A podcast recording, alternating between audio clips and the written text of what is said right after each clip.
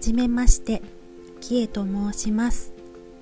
この度は私の作品を見てくださりありがとうございます。私は2018年より独学で作品制作を始めました。主にアクリル絵の具を使って描いています。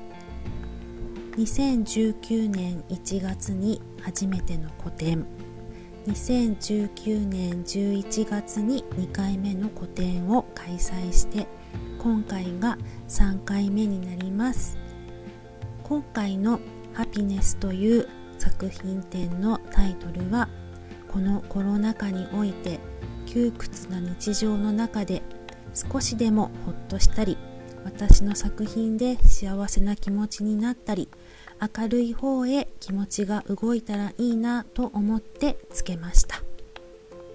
どうぞゆっくり作品を楽しんでいただけたら嬉しいです。今回音声ガイドの編集をしてくださった友人でありライターの伊藤千春さん。またこの展示のお声がけをしてくださったユアパーティーでオーガナイザーをされている竹内あゆみさん。